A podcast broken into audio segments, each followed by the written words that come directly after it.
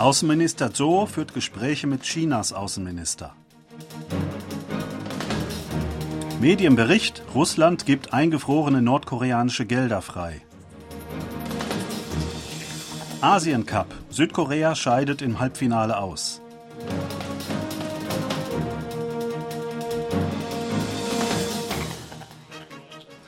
Südkoreas Außenminister Jo Tae-yul hat erstmals seit seinem Amtsantritt im Januar ein Gespräch mit seinem chinesischen Amtskollegen Wang Yi geführt. Das südkoreanische Außenministerium teilte mit, dass beide Minister am Dienstag bei einem telefonischen Gespräch eine Reihe bilaterale Angelegenheiten berieten. Hochrangiger Austausch, die Kooperation bei Lieferketten sowie Nordkorea-Frage seien besprochen worden. Beide Minister hätten ihre Absicht bekräftigt, die bilateralen Beziehungen für wichtig zu halten und zu entwickeln. Sie seien darin übereingekommen, dass für eine zukunftsorientierte Entwicklung der Beziehungen der strategische Austausch und die Kommunikation auf verschiedenen Ebenen verstärkt werden müsste. Auch das chinesische Außenministerium bestätigte, dass beide Minister die Wichtigkeit der strategischen Partnerschaft zwischen China und Südkorea bekräftigt haben. Wang habe gesagt, dass China in der Politik gegenüber Südkorea Stabilität und Kontinuität bewahre und Südkorea konsistent als wichtigen Kooperationspartner betrachte. Der nationale Sicherheitsberater Zhang Ho-jin hat am letzten Samstag in Seoul ein Treffen mit dem stellvertretenden russischen Außenminister Andrei Rudenko hinter verschlossenen Türen abgehalten. Ein Beamter des südkoreanischen Außenministeriums teilte am Dienstag mit, dass Zhang seines Wissens die umstrittenen Äußerungen des russischen Außenministeriums über Südkoreas Staatspräsidenten angesprochen habe. Das Treffen zwischen dem nationalen Sicherheitsberater Südkoreas und dem stellvertretenden Außenminister Russlands inmitten dieser Auseinandersetzungen deutet offenbar auf die Entschlossenheit beider Länder hin, die Kommunikation auf hochrangiger Ebene fortzusetzen, um die bilateralen Beziehungen zu pflegen. Jun hatte am 31. Januar gesagt, dass das nordkoreanische Regime eine irrationale Gruppe sei, die als einziger in der Welt den präemptiven Einsatz von Atomwaffen gesetzlich verankert habe. Daraufhin hatte eine Sprecherin des russischen Außenministeriums Juns Äußerungen als offensichtlich voreingenommen kritisiert. Russland hat laut einem Medienbericht trotz der UN-Sanktionen einen Teil der dort eingefrorenen nordkoreanischen Gelder freigegeben. Das berichtete die US-Zeitung New York Times am Dienstag unter Berufung auf Geheimdienstbeamte von Verbündeten der USA.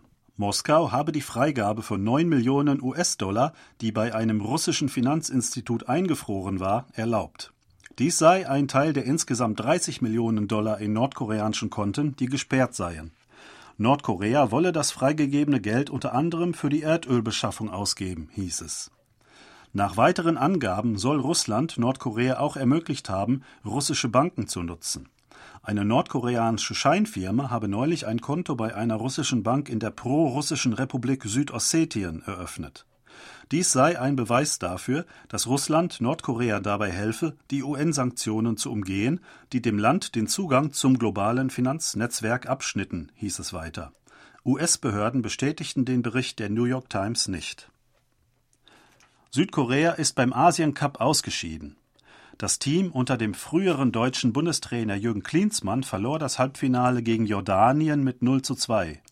Südkorea verpasste damit sein Ziel, nach 64 Jahren wieder den Titel zu gewinnen. Yazan Al-Naimat und Musa Suleiman erzielten im Spiel am Dienstagnachmittag Ortszeit in Al-Rayyan, Katar, die Tore für Jordanien. Die Klinsmann-Mannschaft dagegen brachte keinen einzigen Schuss aufs Tor zustande.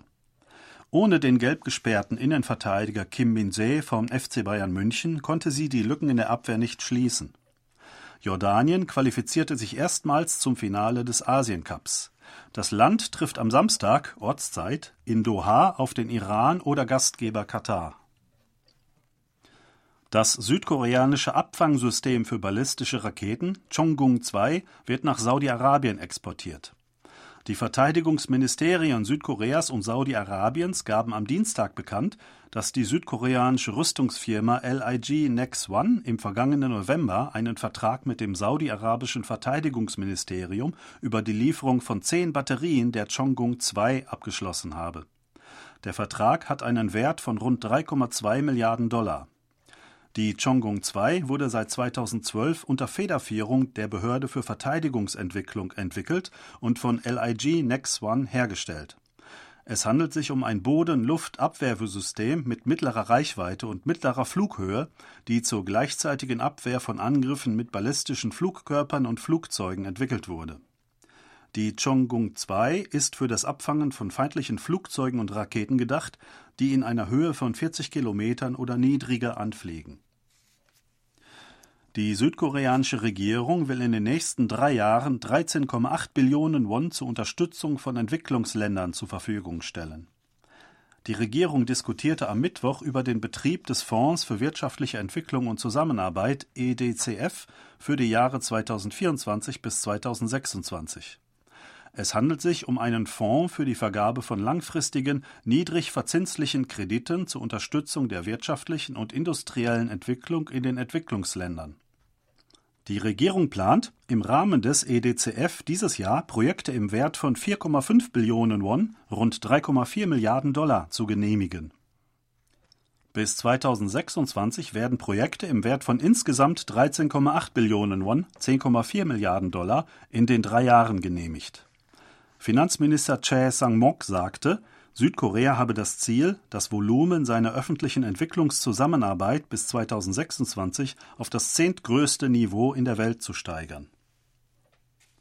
Südkorea hat dank des Exportaufschwungs bei Halbleitern und Autos den achten Monat in Folge einen Leistungsbilanzüberschuss erzielt.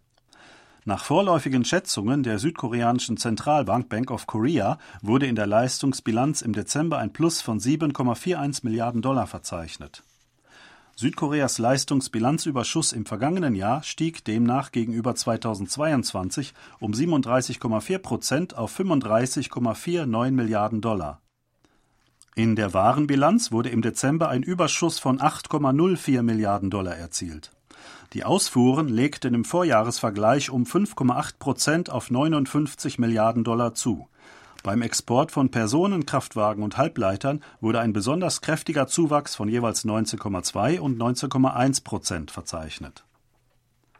Bei den Parlamentswahlen im April wird laut einer Umfrage ein Kopf-an-Kopf-Rennen zwischen der regierenden Partei Macht des Volks PPP und der oppositionellen Minsu-Partei DP erwartet. Das ergab eine gemeinsame Umfrage von Yonhap News Agency und Yonhap News TV.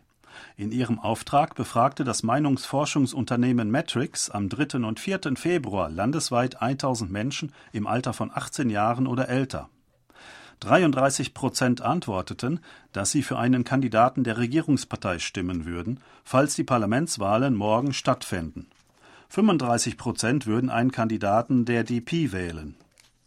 Die Differenz zwischen beiden Parteien beträgt zwei Prozentpunkte. Der Wert liegt innerhalb der Fehlerspanne, die mit plus minus drei Prozentpunkten bei einem Konfidenzniveau von 95 Prozent angegeben wird.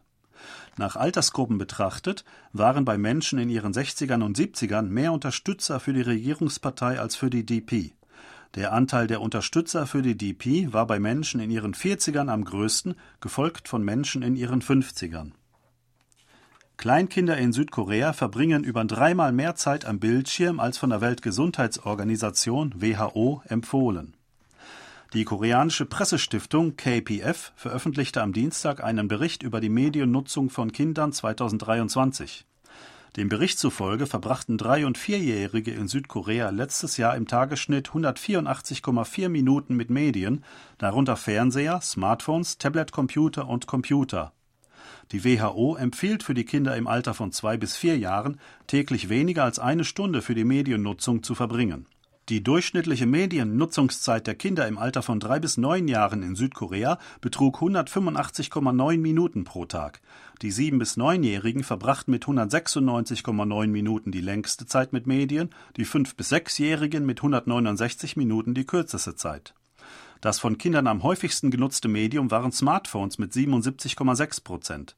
Dahinter folgten Smart TVs mit 65,6 Prozent und Tablet-Computer mit 57,1 Prozent. 75,3 Prozent der Kinder im Alter von drei bis neun Jahren nutzen YouTube. Sie verbringen im Tagesschnitt 83 Minuten auf YouTube. Das waren aktuelle Meldungen aus Seoul, gesprochen von Thomas Kuklinski-Reh.